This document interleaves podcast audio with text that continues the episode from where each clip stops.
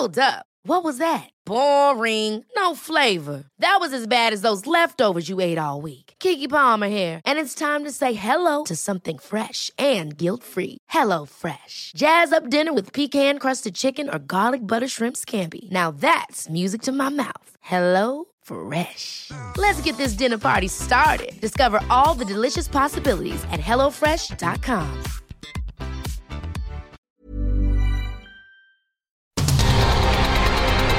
El Heraldo Radio presenta Cámara de Origen. Un espacio para enterarnos del trabajo de las legisladoras y legisladores en los Congresos de México. En Cámara de Origen tiene la palabra Carlos Zúñiga Pérez.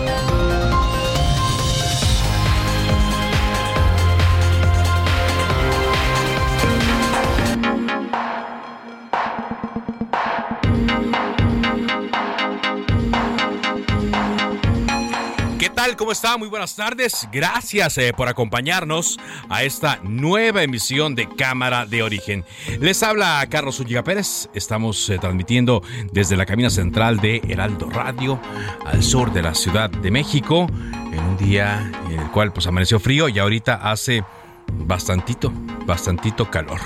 Bueno, pues eh, ha surgido ahora un, una participación del grupo eh, independiente de expertos, el grupo interdisciplinario de expertos independientes, que hoy en la mañana citó a una conferencia de prensa para alertar que es posible que Jesús Murillo Cara, ex procurador general de la República, no sea condenado debido a la débil judicialización del caso por parte de la Fiscalía General de la República y la intromisión al trabajo de la Unidad Especial de Investigación y Litigación del caso Ayotzinapa por parte del fiscal general de la República.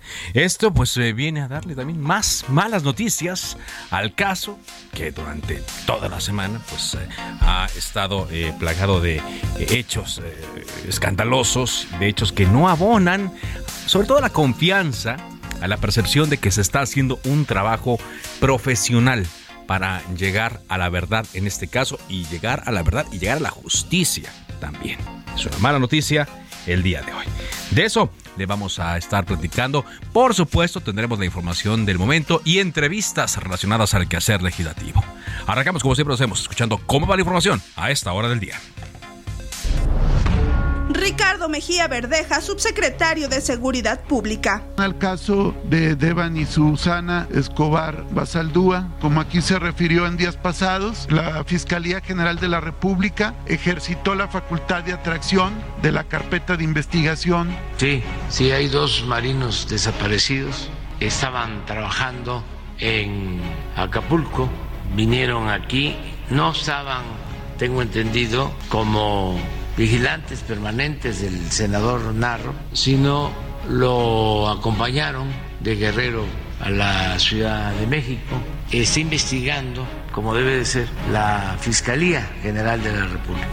Decir que estoy satisfecho con la resolución del tribunal porque no convenía un conflicto postelectoral y creo que se tardaron los magistrados, pero al final siento que resolvieron bien. Gerardo Fernández Noroña. Iré respaldando al compañero presidente y cuida tus palabras porque es muy probable que sea el relevo del compañero presidente López Obrador. Así es que mide y efectivamente, efectivamente subestiman al pueblo. Marcelino Castañeda, diputado del PRD. Hace un momento en el Pleno fui amenazado por el diputado Gerardo Noroña, Fernández Noroña creo que se llama. Me amenazó y me advirtió que él sería probablemente el próximo presidente y que me diera mis palabras. Tal parece que para ellos ser presidente significa intimidar. Tal parece que para ellos significa ser dictador. Tal parece que para ellos significa tener el poder para aplastar a sus enemigos. Senadora de Morena, Malú Mitcher. Ya, eso ya para mí es costumbre. Pero esta falsedad y de poner en alerta a la población, a los cardenales, a la Iglesia Católica, mentirle y decirle que estamos a favor del aborto a los nueve meses, es increíble. Yo soy católica, pero no le voy a permitir a ningún cardenal, ni a ningún sacerdote, ni a nadie que me difame y que difame la, el espíritu de lo que, como ha dicho la senadora Patti Mercado, es el espíritu de nuestra iniciativa.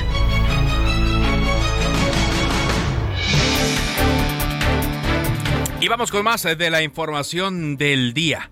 El grupo interdisciplinario de expertos independientes reveló que en el caso de la desaparición de los 43 estudiantes de la Escuela Normal Rural Raúl Isidro Burgos de Ayotzinapa, hay una relación cercana entre criminales y autoridades y también advierten sobre la débil judicialización de este caso. Además, Carlos Beristain, integrante del llamado GIEI, dijo que es probable que los normalistas desaparecidos pudieran, pudieran haber continuado con vida hasta el día 4 de octubre de 2014, es decir, no asesinados en esa misma noche, el día 26 o las primeras horas del día 27. Pues la Fiscalía General de la República informó que, de acuerdo a un reporte del fabricante del helicóptero Black Hawk de la Marina que se desplomó el 15 de julio en Los Mochis, Sinaloa, dejando 14 muertos en este operativo para detener a Rafael Caro Quintero. Bueno, la causa, la causa, increíble, ¿eh? La causa de este accidente fue la falta del combustible qué cosa, ¿no? Como un, helicóptero de esas características, aparte con todas las alertas, alarmas, con personal capacitado que debe operarlo, y se quedó sin combustible. Ojalá haya una explicación más allá de por qué se cayó el helicóptero. Junta de Gobierno del Banco de México decidió de forma unánime aplicar otra alza de 75 puntos base a su tasa de referencia para llevarla ya al 9.25%, su mayor nivel hasta ahora. Con esto, el Banco de México acumula tres alzas consecutivas ante una elevada inflación en México y en el mundo. Un grupo de cerca de unos 80 integrantes de la Asociación de Jubilados, Trabajadores y Extrabajadores de Mexicana de Aviación llevan a cabo un bloqueo a la altura de la puerta 3 del acceso vial de la Terminal 1 del aeropuerto. Exigen, demandan ser atendidos por el presidente Andrés Manuel López Obrador. Hay otro accidente en las minas, un muerto y un herido es el saldo preliminar que dejó el derrumbe de una mina hoy en el municipio de Indé, en Durango. Son las 4 de la tarde con 7 minutos. En el aniversario Soriana lo damos todo. Higiénico Suabel con 32 rollos de 129 a solo 100 pesos. Y arroz super extra verde valle de 900 gramos de 33.50 a solo 20 pesos con 100 puntos. Soriana, la de todos los mexicanos. A octubre 13. Aplican restricciones.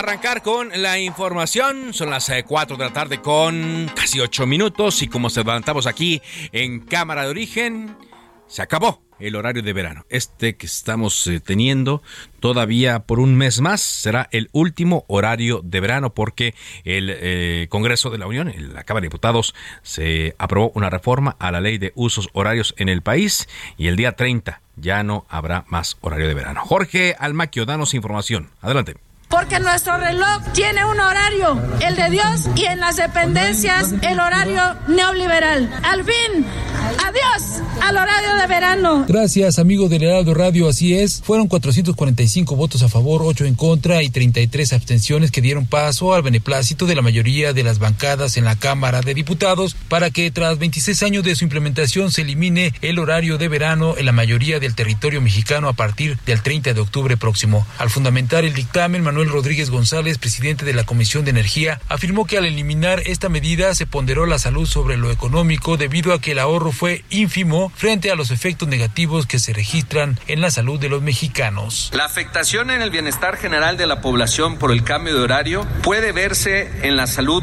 cardiovascular, incremento de riesgos de accidente cerebrovascular y fibrilación auricular, errores de medicación, salud mental y accidentes de tráfico. Con la propuesta aprobada se plantea la posibilidad de que en los estados se pueda modificar la hora si así lo consideran necesario. Elías Licha, legislador panista señaló que ahora los estados podrán definir si quieren modificar el uso horario local, para lo cual tendrán que solicitar al Congreso de la Unión y a su vez pedir la opinión a la Secretaría de Gobernación. Una vez que entre en vigor esta norma, si algún estado quiere modificar su horario, puede enviar esa solicitud en cualquier momento al Congreso de la Unión. Pero además le pusimos una porción normativa que nos obliga como Congreso de la Unión cuando se trate de cualquier estado fronterizo o colindante con otro horario, para que no pueda existir la congeladora que pare las realidades de lo local, nos obligamos a que cuando es ese supuesto, el Congreso de la Unión tiene que resolver en tres meses. Señaló también que habrá lugares como Baja California que van a cambiar la hora dos veces al año porque así les conviene y estados en los que algunos de sus municipios van a tener horarios distintos. La diputada de Morena, Raquel Bonilla, señaló que el argumento de menor gasto de luz para los usuarios ya no corresponde con la actualidad, ya que solo cuentan con un ahorro de 6 pesos con 50 centavos por recibo bimestral. Amigo del Heraldo Radio, el reporte que les tengo. Gracias, muchas gracias, eh, Jorge. Pues sí, se acabó, pero ¿qué tal, eh? El horario de Dios es el que queda. Como si Dios trajera un reloj en la, la en la, mano, en la muñeca izquierda, ¿no? ¿Qué será el reloj de Dios? ¿Un, un iWatch o un tradicional, ¿no? O tendrá su Casio, o tendrá un reloj de arena, ¿no? No, Rolex es muy lujoso. O bueno, ya mejor no digo. Y dicen que salen de las oficinas el horario neoliberal. Bueno, hasta eso. El día de hoy. Bueno, se acaba el horario de verano y nos quedamos con lo que será el horario de invierno. Y eso es, eh, digamos, eh, algo en lo que sí se pusieron de acuerdo todos los eh, legisladores, la mayoría, porque así se alcanzó la votación del día de hoy. Bueno, déjenme le comento rápidamente que el día de hoy el Instituto Mexicano del Seguro Social y su director, Zoe Robledo, además de la Confederación Autónoma de Trabajadores y Empleados de México, la CATEM, a cargo de Pedro Aces, firmaron un convenio. A partir de ahora, las y los trabajadores que desempeñen cualquier tipo de profesión u oficio que no cuenten con seguridad social y no tengan patrón, pueden tramitar su ingreso al Seguro Social por medio de un convenio con la Confederación Autónoma de Trabajadores y Empleados de México, la CATEM. En este esquema también se incluyen todos los trabajadores del país y en el exterior que deseen tener los beneficios del Seguro Social para ellos y sus familias en México, simplemente por el hecho de ser mexicanas o mexicanos. Zoe Robledo celebró este convenio asegurando que la alianza con la CATEM eh, va a elevar el número de afiliados del IMSS. Mientras tanto, Pedro Aces manifestó el compromiso de esta alianza que calificó de histórica, que inaugura una nueva era de seguridad social para las y los trabajadores de México. Así es que, bueno, pues hay una em, eh, pues alianza que permite que más personas tengan seguridad social aquí en el país. Son las 4 eh, de la tarde con 12 minutos. Y hay desde el año pasado un tira-tira entre Morena y el Congreso por el presupuesto. Y mm, ya se confirmó por parte de los legisladores, por parte de la Comisión de Presupuesto de la Cámara de Diputados, un recorte de 4.913 millones de pesos al INE, con lo cual se niega la ampliación de recursos para este órgano durante eh, el año. Y pues es digamos una prolongación de lo que hemos estado eh, viendo desde las eh, recientes eh, elecciones y consultas y todo lo que esto implica. Así es que le agradezco mucho al diputado Daniel Gutiérrez de Morena, integrante de la Comisión de Hacienda y la de Presupuesto y Cuenta Pública, que nos habla al respecto. ¿Cómo está? ¿Cómo está, diputado? Don Carlos, muy buenas tardes. Muchas gracias por el espacio. Es un honor saludarte en este día, terminando los trabajos aquí en la Casa del Pueblo, en la Cámara de Diputados. A ver, cuéntenos, eh, ¿cómo está esto del presupuesto del INE? Este que se considera un recorte más.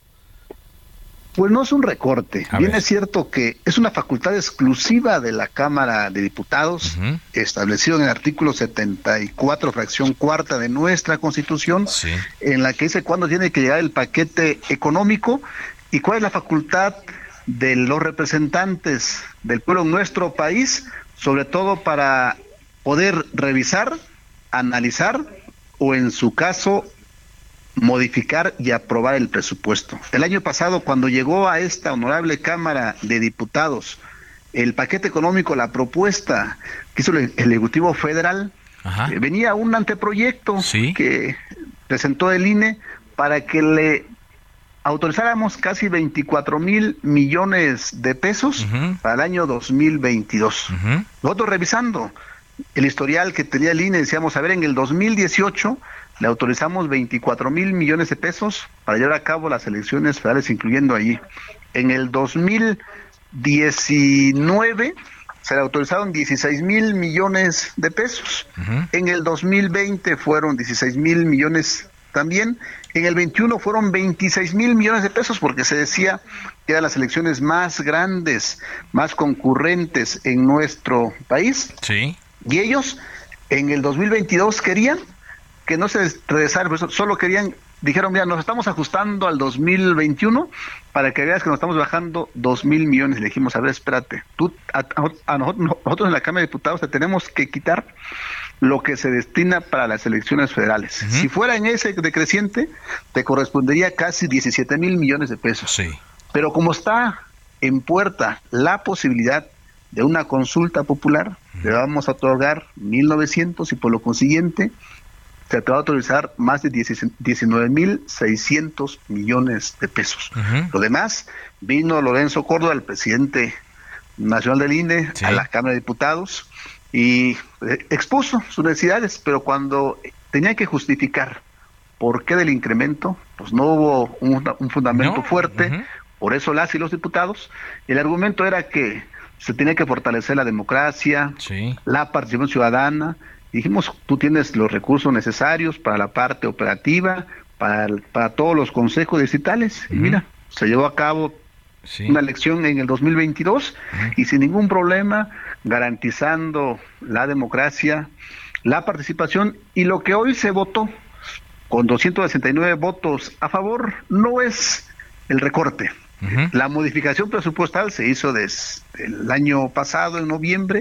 Hoy simplemente a la resolución de la Suprema Corte de Justicia de la Nación, previendo, primero analizando el artículo 49 de nuestra Constitución, donde viene la división de los poderes, pues la Suprema Corte tampoco podía invadir la facultad de la Cámara de Diputados. Por eso dijo nada más, justifícame ¿Por qué la reducción? Pero no es un desafío, no es un desafío a lo que dijo la Corte, esto que, que, que, ocurrió con, con eh, la asignación de este presupuesto al INE. No, porque tampoco la Corte dijo que estaba mal, simplemente dijo la Corte, tú Congreso de la Unión, justifícame por qué el recorte. Te estamos justificando, te estamos diciendo que, son no, que no son tiempos electorales y no te puedo autorizar yo un recurso porque no lo vas a ocupar. Pero aparte de eso, es una facultad exclusiva de la Cámara de Diputados. En esa división de poderes creemos que la Corte jamás dijo te ordeno, porque no tiene facultades para eso. Ellos, no se pueden meter en las facultades que establece nuestra Constitución. Así como la Cámara tampoco se puede meter en ciertas facultades que tiene la Suprema Corte o el Poder Judicial. Por eso, previendo esa situación, la Corte solo dijo justifícamelo. Otra vez. Pero no, no era no, era una orden resarcir los recursos que se habían recortado al INE. No, jamás. Si revisamos la resolución de la Corte, dice justifícame ¿Por qué el recorte del INE? Nuevamente regresa esa resolución a la Comisión de Presupuesto, la Comisión de Presupuesto en Junta Directiva y luego en el Pleno, pues se justifica, se justifica por qué nuevamente el, recorte, sí, claro. por qué la modificación presupuestal, se aprueba, se va al Pleno y el Pleno también nosotros le decíamos, a ver, le estamos dando respuesta a la resolución de la Suprema Corte de la Nación que esto jamás fue un recorte, fue una modificación presupuestal que de acuerdo a las actividades del INE no le podemos autorizar más recursos más allá de lo que no tiene su actividad. ¿Y a dónde se fue e-, ese dinero del... del no, recuerden que nosotros el año pasado en el presupuesto del, año, del 2022 reasignamos casi 8 mil millones de pesos. De ese parte de ese de ese recorte o de esa modificación presupuestal se enviaron tuvimos una partida de 5200 que de, de 2700 se mandó a 5200 millones de pesos para comprar fertilizantes gratis para los pequeños productores de nuestro país. Eso fue una resignación. Otra parte fueron en los programas sociales y también en organismos autónomos. Es decir, una modificación, hubo más de 8 mil millones de pesos la modificación presupuestal, pero de manera fuerte ese recorte del INE se reasignó de manera casi directa para comprar fertilizantes para los pequeños productores en nuestro país. Viene, por ejemplo, el presupuesto para el año 2023. Sí. Vamos a citar el INE. Hoy, hoy el INE también mandó su propuesta para 24 mil millones de pesos. Lo vamos a decir. Yo hoy le vamos a pedir, a ver, justifícame, ¿por qué hoy quieres 24 mil millones de pesos? Si lo justifican, tengan la certeza que lo vamos a aprobar. Si no hay justificación, pues seguramente habrá una reasignación presupuestal. Si no, si no lo, justifican. Bueno, pero hay una desconfianza, ¿no? Eso sí es, es un hecho que se da todos los días desde Palacio Nacional. Ya ve, quieren hacer una consulta en enero y dice que no quieren utilizar al INE, que porque van a pedir mucho dinero.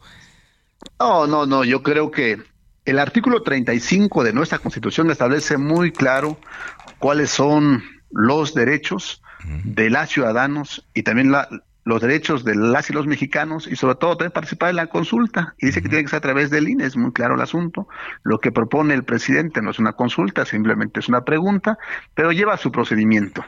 Yo creo que las consultas que son, que tienen incidencia eso, eso, está establecido muy claro en el artículo 35 de nuestra Constitución. Y nosotros aprobamos para que el INE sea el órgano garante que garantice la consulta, la imparcialidad, pero sobre todo la participación ciudadana. Bueno, pues eh, vamos a ver entonces qué, ocurre con el presupuesto del siguiente año. Le agradezco mucho, diputado, que nos haya tomado esta llamada. No, muchas gracias, al contrario.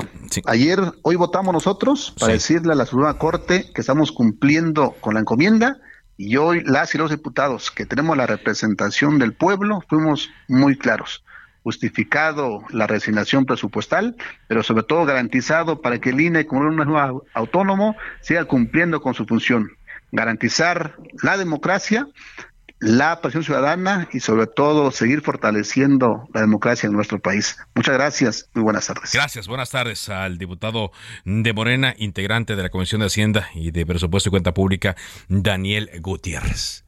Digamos que Ahí está uno de los razonamientos para contarle. Vamos a ver cómo justifica el INE el presupuesto que solicitó para el próximo año. Vamos a más información contigo, Elia Castillo, en torno a mm, Santiago Krill, la solicitud de reunión que hace con López Obrador. López Obrador no dice que no lo quiere recibir y pues Santiago Krill insiste. Te escuchamos, Elia.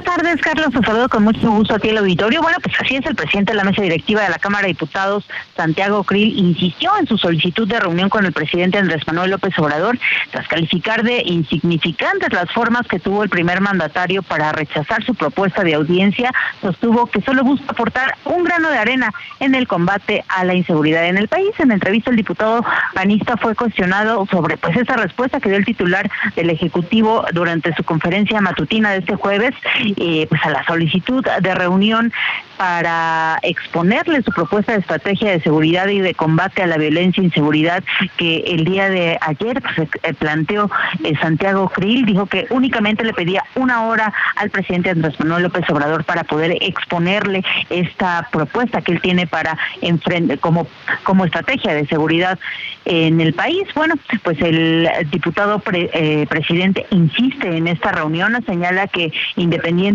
del eh, pues de que haya sido remitido al secretario de Gobernación, Adán Augusto López, bueno, refirió que el encuentro que sostuvieron los panistas en, eh, a fines del año pasado, justamente con el secretario de Gobernación, fue infructuosa. Eh, consideró eh, necesario que este nuevo acercamiento con el secretario de Gobernación sea para abrir la puerta a esta reunión que sigue e insiste en solicitar Santiago Grill al presidente de la República. Veamos qué respuesta tiene del primer mandatario. Carlos, ese es el reporte que te tengo. Gracias, muchas gracias, Celia. Sí, pues el presidente López Obrador dijo que no, que se reúna con Adán Augusto López, el secretario de Gobernación, porque él tiene otras cosas. No, parece que decía el presidente, no dialoga con eh, los presidentes de otros eh, poderes pareciera, ¿no? Aunque cuando le interesa, por supuesto que sí, que sí lo hace. Vamos a un corte comercial, estamos en Cámara de Origen y regresando, más entrevistas y más información.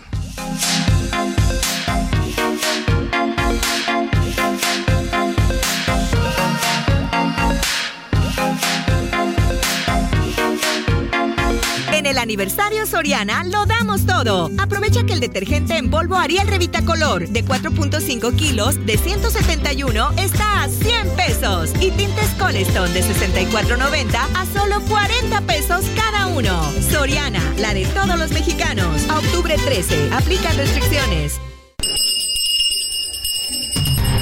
Se decreta un receso. Vamos a un corte, pero volvemos a Cámara de Origen con Carlos Zúñiga Pérez. Se reanuda la sesión. Volvemos a Cámara de Origen con Carlos Zúñiga Pérez. Ven a conocer una probadita de yuca. Many of us have those stubborn pounds that seem impossible to lose, no matter how good we eat or how hard we work out. My solution is PlushCare. PlushCare is a leading telehealth provider with doctors who are there for you day and night to partner with you in your weight loss journey. They can prescribe FDA-approved weight loss medications like Wagovi and Zepbound for those who qualify. Plus, they accept most insurance plans. To get started, visit plushcare.com slash weight loss. That's plushcare.com slash weight loss. Y de los productos que este maravilloso estado tiene para ti. En la feria, Yucatán Expone. Te esperamos del 29 de septiembre al 2 de octubre en la Plaza de la Grandeza, calle Libertad 1305, zona centro Chihuahua, Chihuahua, para que disfrutes una muestra de nuestra cultura y gastronomía, artesanías, comida y licores yucatecos, presentaciones artísticas y mucho más. Juntos transformemos Yucatán, Gobierno del Estado.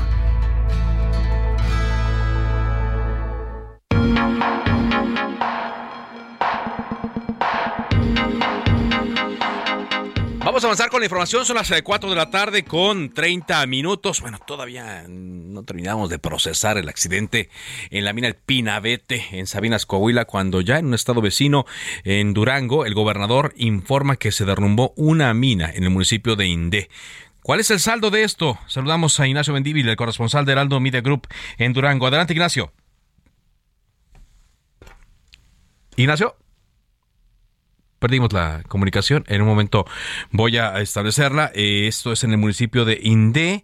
Se derrumbó esta mina. Elementos de protección civil del estado de Durango ya eh, se encuentran en la zona. Fueron enviados para eh, brindar la atención y acordonar el área también para tener pues algún reporte que le puedan dar al gobierno del estado en torno a estos hechos mm, problema que seguramente será se seguirá presentando en algo que tenía razón el presidente Andrés Manuel López Obrador es que pues eh, no se podría solucionar tan rápido el tema de las minas, pero ya, ya sería eh, con lo que pasó eh, en el Pinabete, pues un buen momento para poder continuar con las inspecciones que son totalmente necesarias y ojalá en esta ocasión la Secretaría del Trabajo y Previsión Social, mm, pues sí, haga lo conducente para no tener más eh, hechos eh, relacionados a esto. Ahora sí, Ignacio Mendívil, te escuchamos. ¿Qué tal? Muy buenas tardes. Bueno, pues efectivamente a las nueve de la mañana se tuvo, nueve y media de la mañana se tuvo un reporte por parte de personales de una mina, esta que genera Florita, esto en el municipio de Indé, aquí en el estado de Durango. Se trasladó el helicóptero y varias eh, personas de protección civil, tanto del estado de Durango como de Rodeo. Ahí se conoció que una, hubo un derrumbe en el interior de la mina y bueno, pues hay un lesionado y un fallecido. Eh, se están en estos momentos haciendo peritajes para poder conocer a ciencia cierta qué fue lo que sucedió y implementar lo que son los protocolos necesarios. No hay eh, más mineros este, eh, extraviados ni dentro de la mina ni eh, atrapados, no Se encuentra totalmente desalojada la mina y afortunadamente nada más estas dos personas, una que está siendo ya atendida en el hospital y otra que desgraciadamente ha fallecido. Y sin embargo, bueno, pues se sigue haciendo todo lo que es la investigación con personal de la mina, con personal de la Secretaría de Trabajo y también pues rescatistas para poder determinar si todavía es susceptible de poder eh, ser utilizada en la extracción o se van a tener que tomar algunas otras medidas. Así las cosas aquí en Durango. Gracias, muchas gracias Ignacio por este reporte. Pues sí, afortunadamente el saldo no es tan negativo como en otros casos, pero sí, se sigue presentando. Y eso es lo, lo malo, lo desagradable, sobre todo para las familias que tienen que eh, padecer este tipo de accidentes. Y no crea que tengan ahí, pues, otras opciones para poder trabajar. Son las 4 de la tarde con 34 eh, minutos. Hablábamos eh, hace rato de el presupuesto del INE el recorte que le metieron, que se aprobó mm, y que pues también no se eh, acató. Nosotros decíamos eso, le preguntábamos eso al diputado de Morena con el que platicábamos, Daniel Gutiérrez, pero por parte de la oposición pues ya hay una molestia y acusaron a la mayoría en la Cámara de Diputados de querer debilitar al INE a través de una eh, asfixia presupuestal. Está con nosotros el diputado federal del PAN, Ignacio Loyola, para ver el otro lado. ¿Cómo está, diputado? Muy buenas tardes, don Carlos. A sus órdenes. Gracias. a toda la audiencia. ¿Qué fue lo que pasó entonces en torno al presupuesto del INE? Pues se, aprobó la, la mayoría que tiene Morena, se aprobó reducir el presupuesto del INE, pero pues como lo dijimos ahí en el debate es una claro un claro intento de debilitarlo y destruirlo, porque yo lo dije muy claramente, parece ser que el presidente quiere quemar la escalera por la que subió y yo no sé si para poder tener una escalera adicional para que suba el que él quiere o para ya no bajar, quedarse ahí, ahí permanentemente. Y bueno, pues digamos que traen consigna o cuál fue la razón, diputado.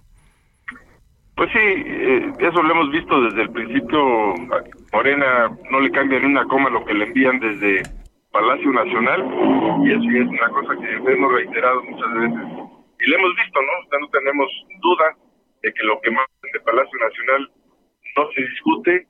Y yo por eso les decía incluso a los morenistas, ¿no? Aquí estamos para pensar, ¿no? Para obedecer lo que es mejor para México.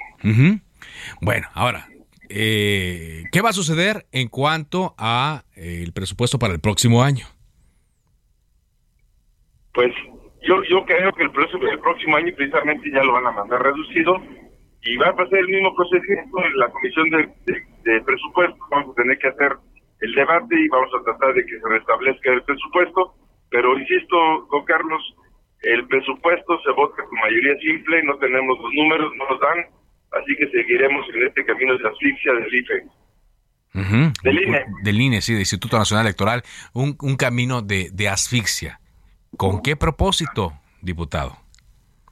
Pues, mire, ya, ya van a hacer una consulta, ya lo avisó Adán Augusto, y ya no van a ocupar al INE una consulta que es indebida porque no lo prevé las leyes mexicanas, y es indebida porque para que haya una consulta que sea vinculante la tiene que hacer el Instituto Nacional Electoral. Entonces, insisto, están queriendo hacer todo por su cuenta, incluso yo creo que quieren llegar a un sistema como era antes de la elección, que la llevaba la Secretaría de Gobernación, para lo que le decía al principio de la entrevista, para decir quién sigue y no quién decide el pueblo de México.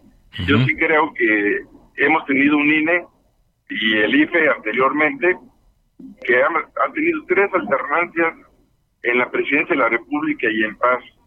Pareciera que están buscando más violencia.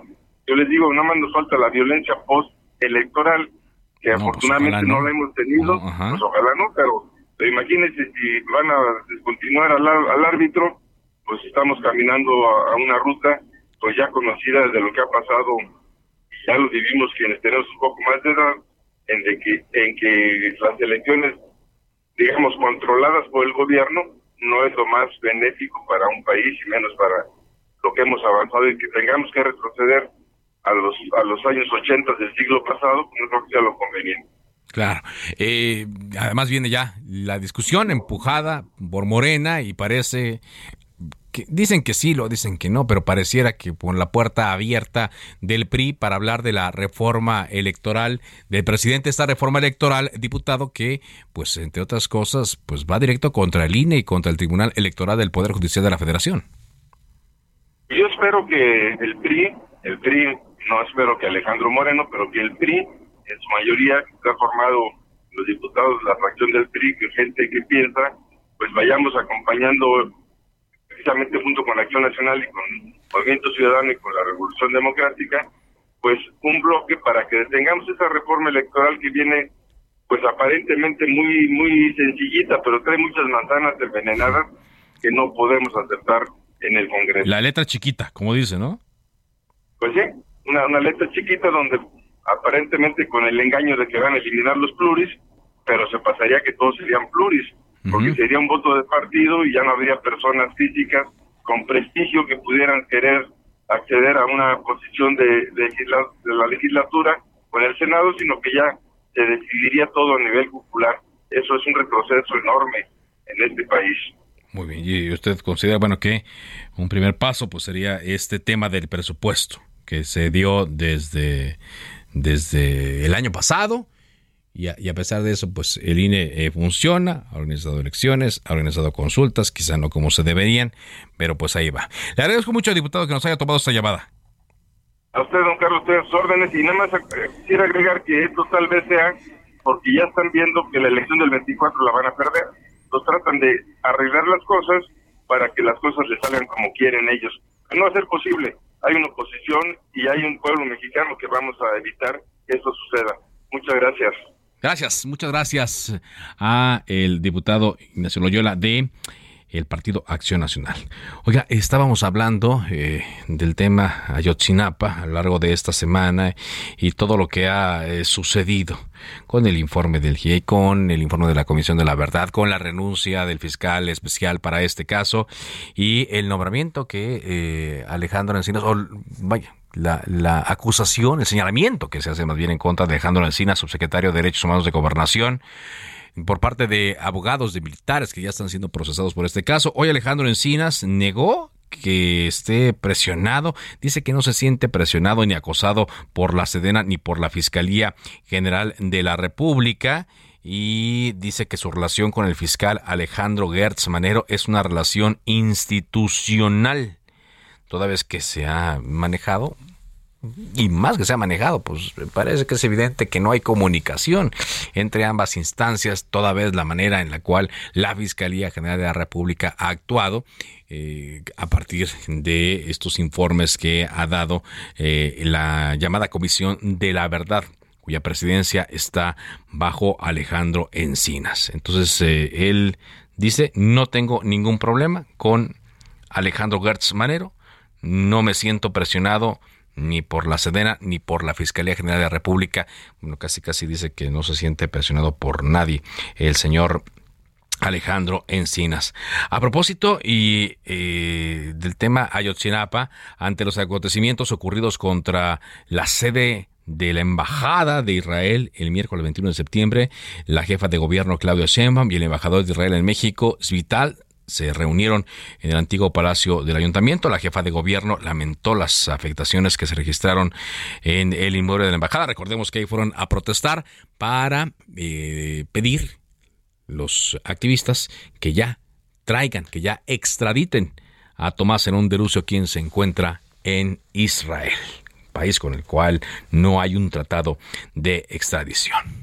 Son las 4 de la tarde con 42 minutos. Le decíamos que hoy se aprobó por parte de la Cámara de Diputados eh, la eliminación del horario de verano, pero nosotros siempre insistíamos en que hay estados completos, no solamente municipios fronterizos, estados completos, en donde eh, pues eh, ir con el mismo horario o con la misma dinámica de horario de Estados Unidos es benéfico. Y pareciera que es el caso de Yucatán. Está con nosotros el diputado Elías Lisha de el en Partido Acción Nacional. ¿Cómo le va, diputado? Hola, Carlos. ¿Sí, dije bien su apellido? Sí, sí, sí, Muy bien, Lisha. Muy bien, diputado. ¿Cuál es la idea que ustedes tienen para el horario en Yucatán? A ver, Carlos, primero me, gustaría hacerte un, un, poco el, preámbulo con lo que realmente se aprobó en la Cámara, porque han estado diciendo eh, mucho, sobre todo desde el gobierno, que se eliminó el horario de verano, que se eliminó el horario estacional, y la verdad es que eso es, es, es prácticamente falso. Mira, lo que se aprobó es una nueva ley de usos horarios, en donde 28 estados van a tener, sí, como, bien dicen, horario fijo. Pero, por ejemplo, dos de esos estados, como Quintana Roo y Chihuahua, van a mantener, pero ahora de manera permanente, el horario de verano. Y hay otros cuatro estados, como Baja California, Tamaulipas, Nuevo León y Coahuila, que van a tener cambios todavía de, con horario de verano y de invierno como lo han tenido. En el caso de Baja California, todo el estado. En el caso de Tamaulipas y Coahuila, aproximadamente 10 municipios. en el caso de Nuevo León, uno. ¿Qué es lo que se hace? Digamos, reorganizar los horarios del país y eso sí, en el centro y en la mayor parte del país, que ya no hayan cambios dos veces al año. Ahora, yo, yo propuse, y fue bien aceptada y fue incluida en la ley, que los estados tuvieran una facultad nueva, porque es bien fácil luego jugarle eh, y desde la Cámara de Diputados imponerle realidades a los estados. Mira, yo soy, yo soy yucateco y en Yucatán amanece y anochece unos 45 minutos antes de la Ciudad de México. Sí, claro. Existe, la, existe la falsa creencia de que Yucatán está al sur, pero en realidad Yucatán está al este del país. Es más, la Ciudad de México está al sur de la Ciudad de Mérida. Entonces, yo lo que decía es, a ver, los estados no puede ser que no tengan la capacidad de opinar. Y entonces creamos una nueva facultad para que tanto los miembros de los congresos locales como los o las gobernadoras de las entidades federativas puedan iniciar foros y consultas con la ciudadanía para que pueda, eh, ya luego a través del proceso legislativo local, eh, proponerle al Congreso de la Unión un cambio de horario. Y mira, además de eso, lo que hicimos es que cuando se trate de un estado que tenga frontera con otro estado, que tenga otro uso horario, o con otro país, como es el caso de los estados fronterizos del norte, entonces el Congreso de la Unión tenga que realizar las modificaciones correspondientes dentro de los siguientes tres meses. Es decir, que no pueda mandar a la congeladora la realidad que le está exigiendo un Estado. Ahora, eh, diputado, eh, pues yo me acuerdo que Quintana Roo, ¿no? Iba casi casi con la hora de la de los bueno, de Miami, más bien, justamente porque por la conexión que hay, por el tema de, los vuelos. Y entonces sí. quedó abierta esta, esta posibilidad y en caso de que, por ejemplo, un estado, Yucatán, eh, quiera modificar su uso horario, ¿qué tendría que hacer? Bueno, tendría que iniciar el proceso en su Congreso estatal, podría hacer valer la capacidad que tiene ahora de hacer foros y consultas ciudadanas, ya sea a petición de la mayoría de los integrantes del Congreso, o suponiendo en el caso de Yucatán, que el gobernador Mauricio Vila quiera, por ejemplo, iniciar las consultas para ver qué es lo que piensa la gente, y después, ahora sí, analizar ya en forma de iniciativa en el Congreso del Estado la propuesta que le harían al Congreso de la Unión. Entonces resuelven, suponen el Estado, eh, que quieren cambiarse de horario, que quieren pasar del horario del centro al, al horario de verano, que es el que tiene, por ejemplo, Quintana Roo. Entonces esa propuesta la enviarían al Congreso de la Unión y tanto la Cámara de Diputados como la Cámara de Senadores tendría que modificar la ley dentro de los tres meses siguientes a que el Estado presentara su iniciativa. Muy bien. Y eh, queda, abierto, entonces nos queda claro. Lo que se elimina es el cambio de horario que ocurría eh, en primavera y que terminaba en otoño, que luego le llamábamos horario, horario de verano, ¿no? Pero que... Se elimina, se elimina en 28 estados. En 28 porque Hay que, sí, en Baja California completo van a seguir cambiando horario como cambia el estado de California, Estados Unidos.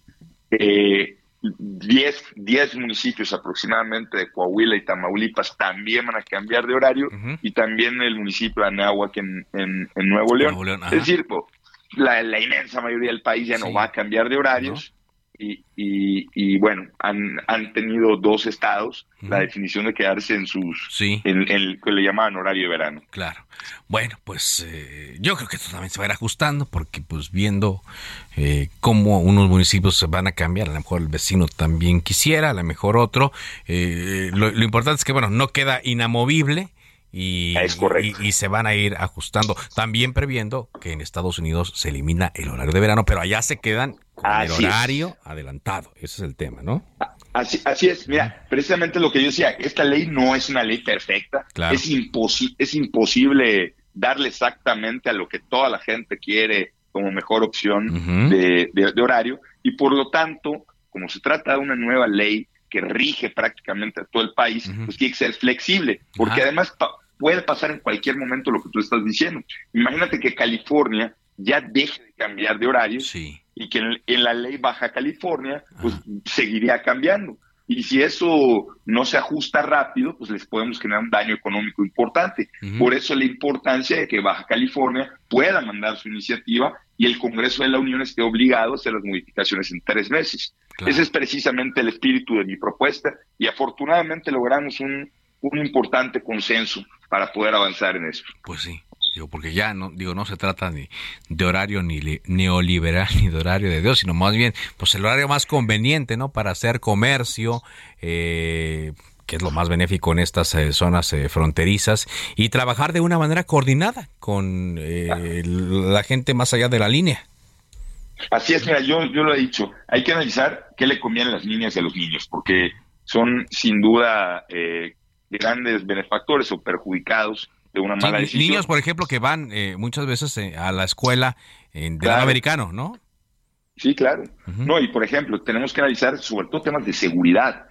Yo vengo de un estado que tiene eh, buenos índices de seguridad, pero ha sido porque hemos tomado decisiones a tiempo, independientemente de que además la gente participa, es gente buena, pero hemos sabido tomar decisiones a tiempo. Y este, y, este, y este tipo de cambios los tenemos que analizar para ver cómo impactan a nuestra seguridad, cómo impactan al turismo, cómo impactan a la industria, en fin, tomar en cuenta todos los factores y tomar la mejor decisión para nuestro Estado. Bueno, pues muchas gracias y conforme pasen los meses vamos a estar viendo cómo se modifica eh, el horario en algunos estados eh, del país. Muchas gracias. Al contrario, al contrario, un saludo a todas las personas que nos escuchan. Muchas gracias. Muy amable. Es el diputado Elías Lisha de El PAN, el diputado de Yucatán, diputado federal. El problema luego es que va a haber una descoordinación, ¿no? O sea, al no irnos todos con eh, el mismo eh, cambio eh, mientras se ajustan en Estados Unidos, porque la tendencia, como decíamos y como decía el diputado, es no cambiar el horario dos veces al año, pues el centro del país sigue rigiendo muchas cosas. seguimos estando muy centralizados eh, en México. Entonces, eh, ya hubo estados del norte del país que justamente eh, han tenido su horario adelantado, pero se desfasan muchas cosas, ¿no? Horarios de oficinas, horarios de programas de radio y televisión como este, a nosotros nos pega. Entonces ya veremos cómo se va adaptando este tema. Vámonos eh, ahora contigo, eh, Gerardo García, al Estado de México con un... La posición de Morena se avaló por mayoría de votos los gobiernos de coalición. Cuéntanos más de esto, Gerardo. Hola, ¿qué tal? Muy buenas tardes. Te saludo aquí al auditorio. El Estado de México es el primero en avalar estos gobiernos de coalición y se aplicarán en la elección del 2023. Esto tras ser avalados en el pleno, en el pleno de la legislatura local.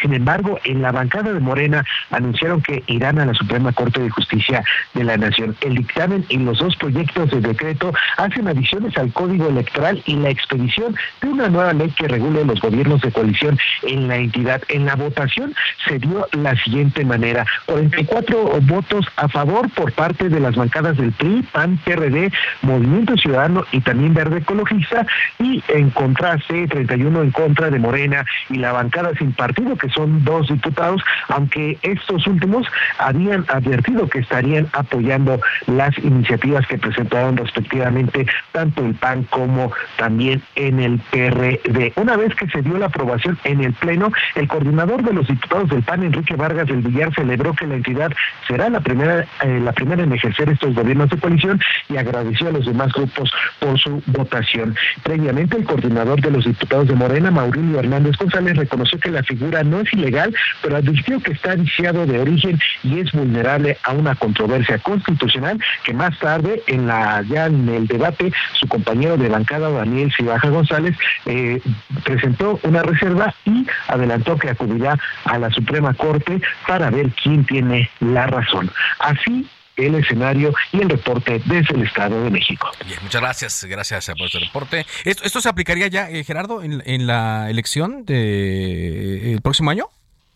Sí, efectivamente, está dentro de los plazos legales y electorales eh, previstos 90 días antes de celebrarse la elección y es una eh, fue una de las condicionantes que puso el PAN y el PRD que el PRI impulsara en el Congreso local, que saliera, ya salió y esto permitirá también avanzar en esa coalición de Va por México en la entidad para la gubernatura. Ahora ya han hecho la parte que le toca en el legislativo estos tres partidos, ahora les, les tocará a las dirigencias estatales de PRI, PAN y PRD, concretar ya cómo van coaligados, cómo se van a estar distribuyendo las secretarías y también cómo van a estar haciendo todo ese plan de gobierno para hacer realidad sus agendas de cada uno. Muy bien, gracias, muchas gracias por este reporte.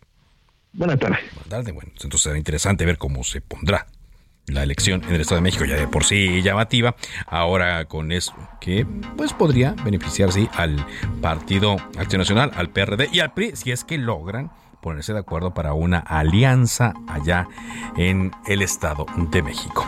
De esta forma llegamos a la parte final de Cámara de Origen. Gracias eh, por habernos acompañado. Le invito a que sigan la sintonía de Heraldo Radio. Enseguida, referente informativo. Mi nombre es eh, Carlos Úñiga Pérez. Me pueden encontrar en las redes sociales como arroba carloszup. Pasen una buena tarde. Cuídense mucho. Por ahora es cuanto.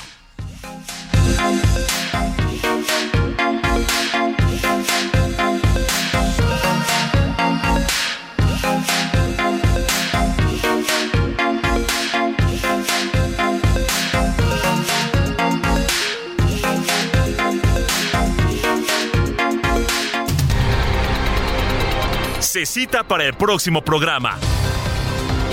Cámara de origen, a la misma hora, por las mismas frecuencias del Heraldo Radio. Se levanta la sesión.